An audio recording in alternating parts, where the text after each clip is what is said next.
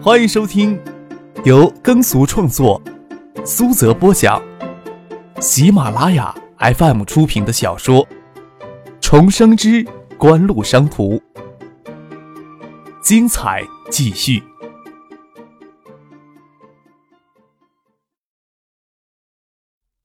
第五百五十六集。虽然路上没有耽搁，赶到金山市已经是上午十点了。马海龙他们早两个小时到金山，崔玉恒等三名新华社记者已经进入医院进行观察治疗，给马海龙控制住的三个人也将移交江南省公安厅了。崔玉曼他母亲及嫂子起早从北京乘飞机，比他们提前一腿赶到了建业。京市这边的工作人员已经安排马海龙等人在酒店住下。张可先陪崔玉曼去医院看到他哥哥他们。听说三个人虽然看上去有些惨不忍睹，但经过检查没有什么大碍。梁伟发、江南省公安厅厅长谭以金以及新华社江南分社的负责人刚刚都到医院里慰问过，离开还没有多少时间。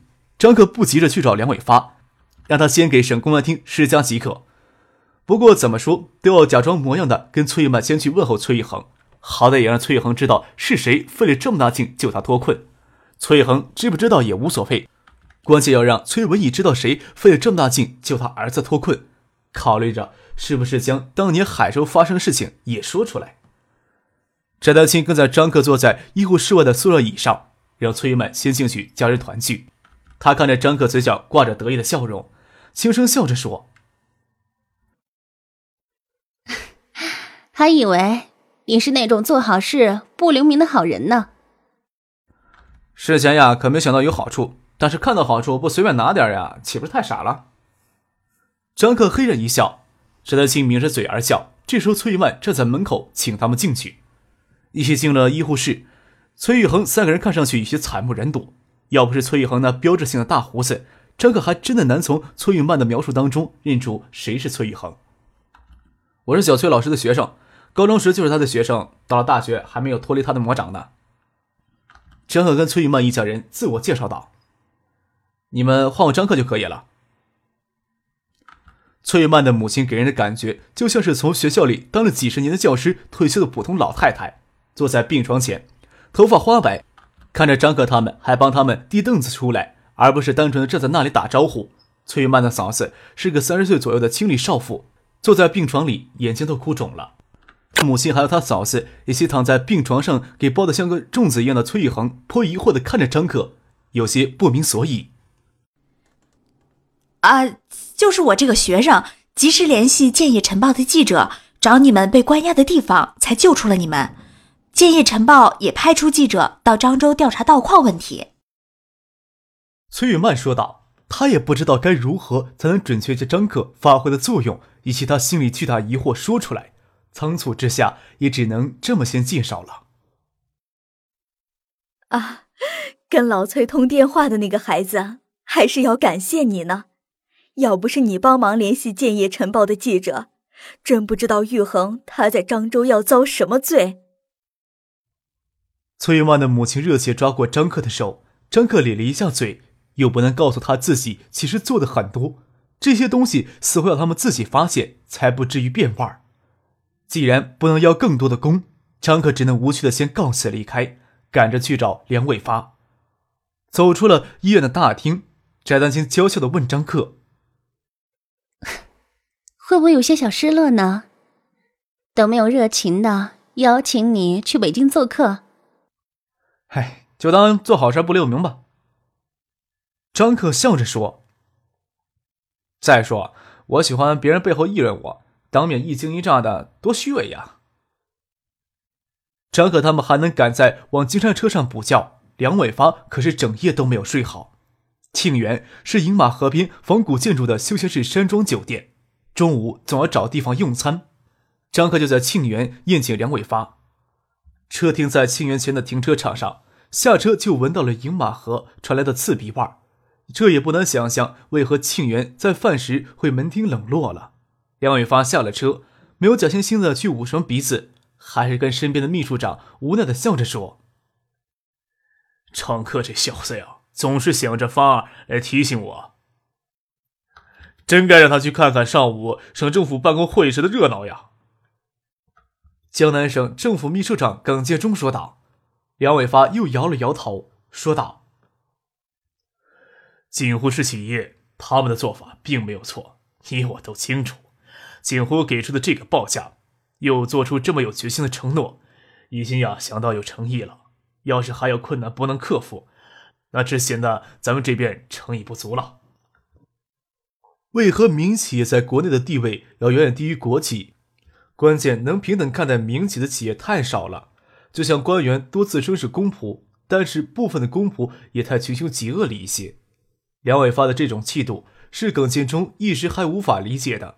毕竟耿建忠才为梁伟发工作不到半年时间，还琢磨不透梁伟发的脾气。梁伟发也没有特意要求张克他们出来迎接，而是径直让服务员领着他们走到张克先搞到包下来的一个偏院张克与这段时间一直留在青山的许洪博说话。还有马海龙、简志康等人，张毅这次也跟着马海龙一起去漳州了。夜里也一起撤出漳州，听外面说梁省长到了，张可才与许洪博匆匆走出门厅去迎接。我呀，原想在晨曦纸业收购事宜解决之后，才回过头去整治漳州的道矿问题。今天上午我在省政府办公会议上将锦湖提供的全资收购方案拿出来。梁伟发执着的握着张克的手，边走边说话。拿出这个方案啊，总要留些时间给他们去讨论。郑州发生这么大的案子，是不能拖延下去了呀。还有一件事儿忘了提前跟梁省长说了，在新华社三名记者给救出的同时，可能主使非法拘禁的幕后人物唐英玉与金山华械老总唐英培，在建业警方的扫黄打非专项整治中被捕了。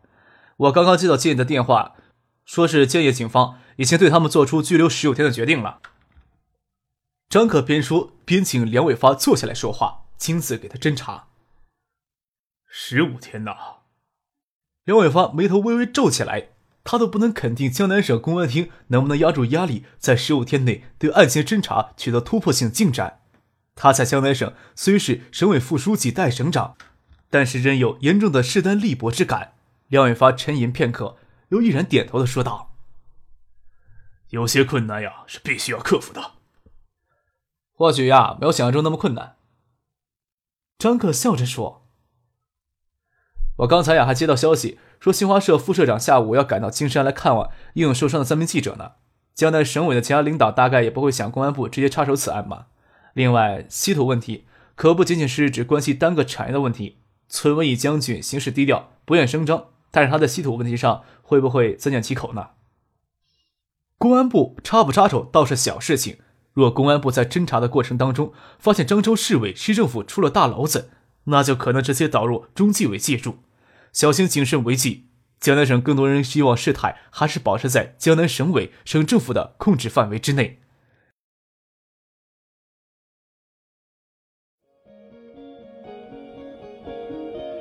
您正在收听的是由喜马拉雅 FM 出品的《重生之官路商途》。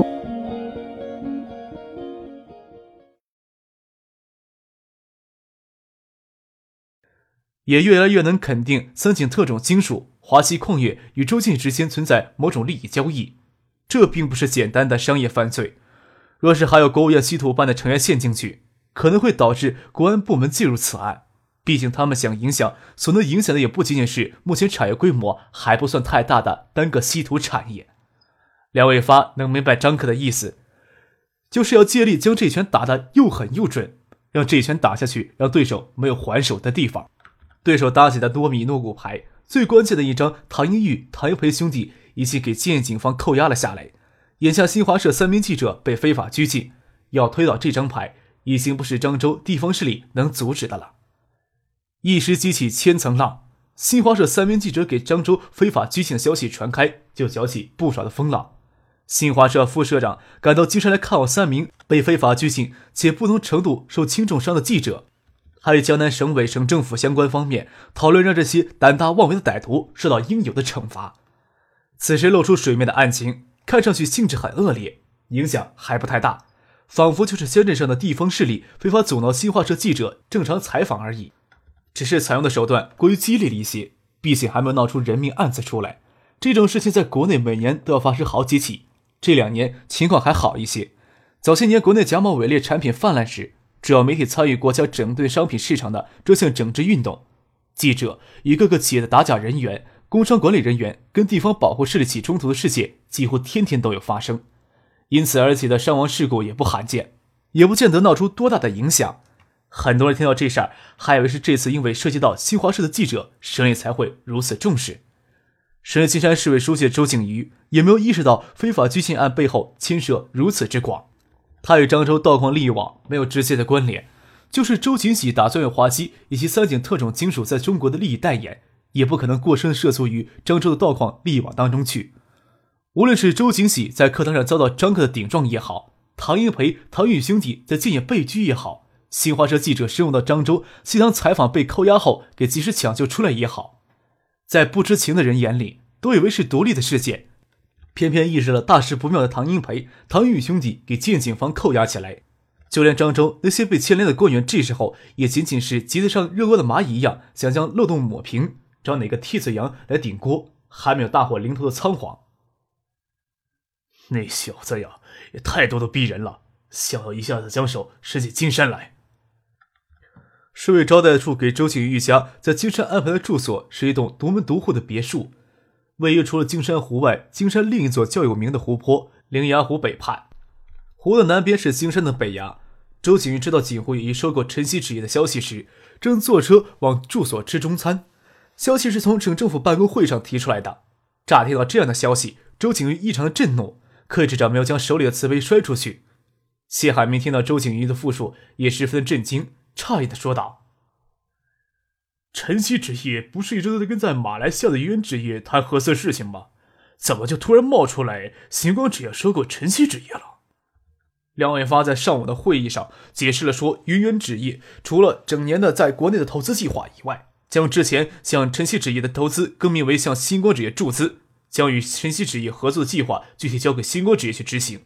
由于两家集团联合起来，资金实力更强。”之前与晨曦纸业的合资计划也临时了，变成全资收购了。谢汉民不是愚人，他转眼间就想清楚是怎么回事说道：“他们这一个月多来了，是在明修栈道暗度陈仓呀。”马来西亚郭氏云源集团作为全球最知名的华商集团之一，在全世界华商圈里拥有极强的影响力。去年。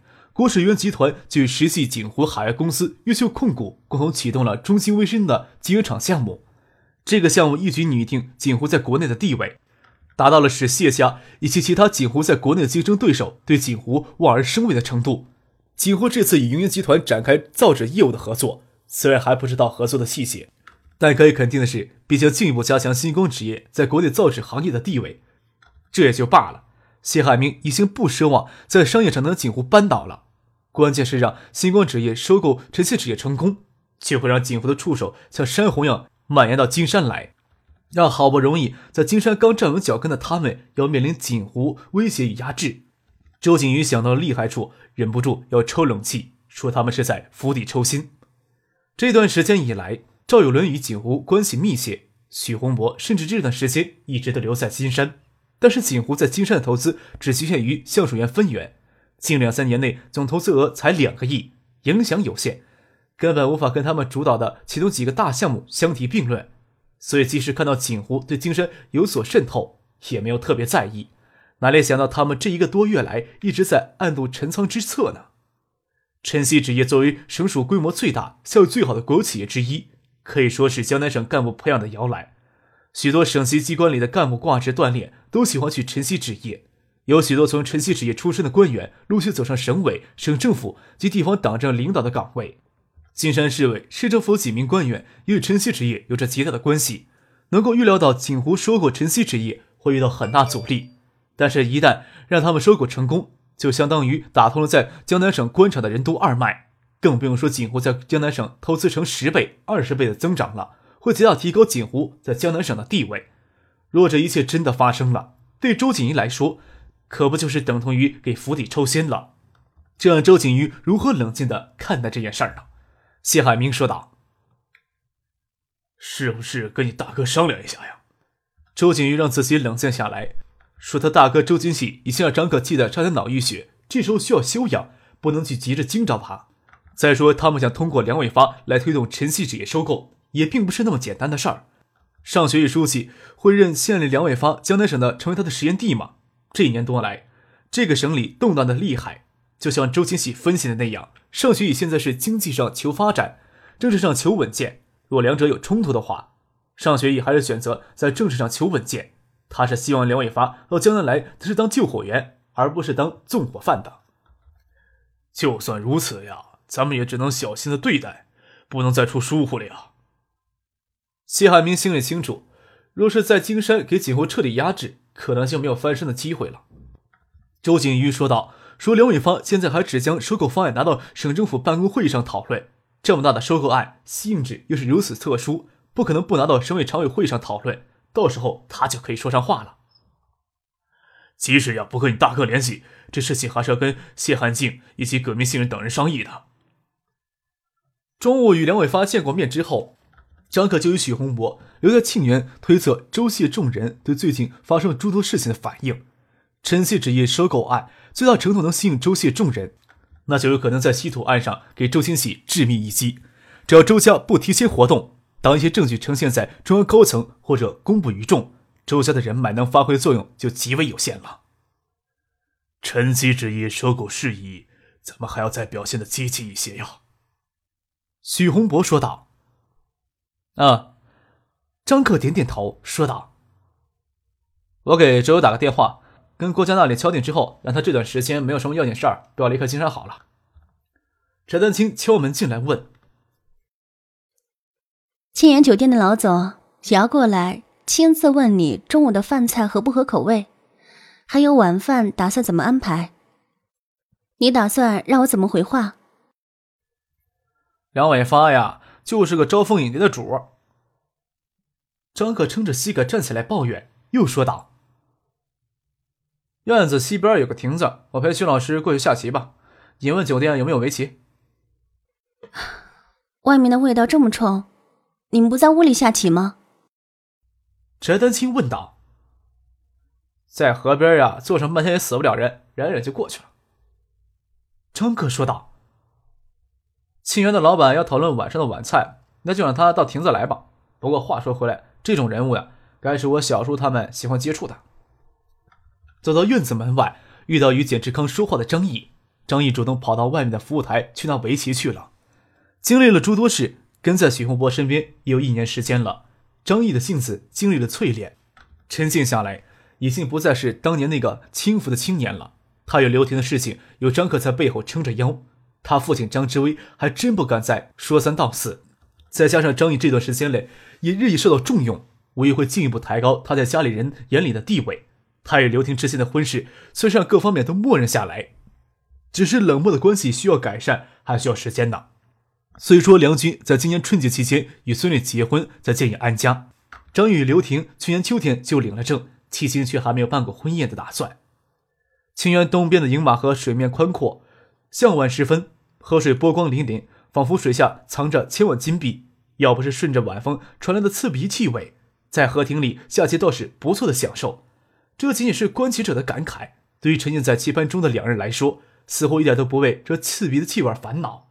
在外人眼里，张克的气度更沉静、淬炼，就像崔玉曼将张克与成熟翟丹青想象成情侣都没有违和的感觉一样。他与许洪博站在亭子里下棋，傅俊、马海龙、简志康、张毅等人都略知其意，站在亭子里观棋。青源山庄的老总谭天不晓得这些客人的身份，登记入住也是一家不知名的公司。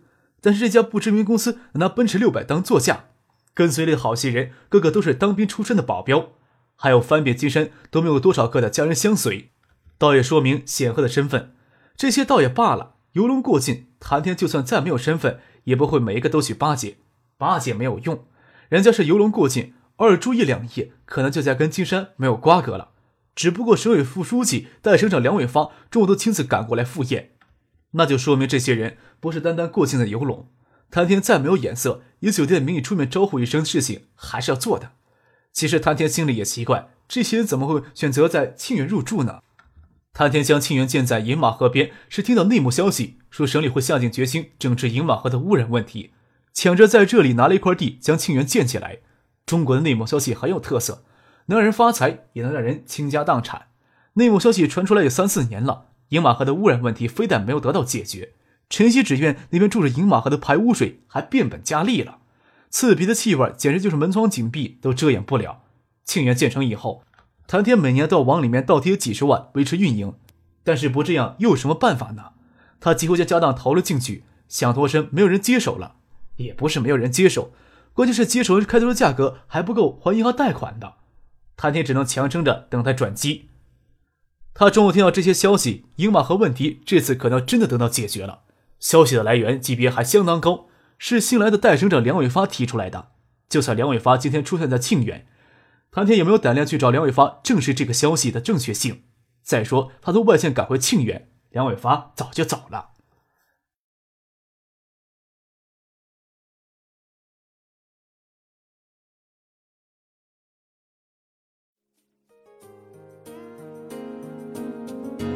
听众朋友，本集播讲完毕，感谢您的收听。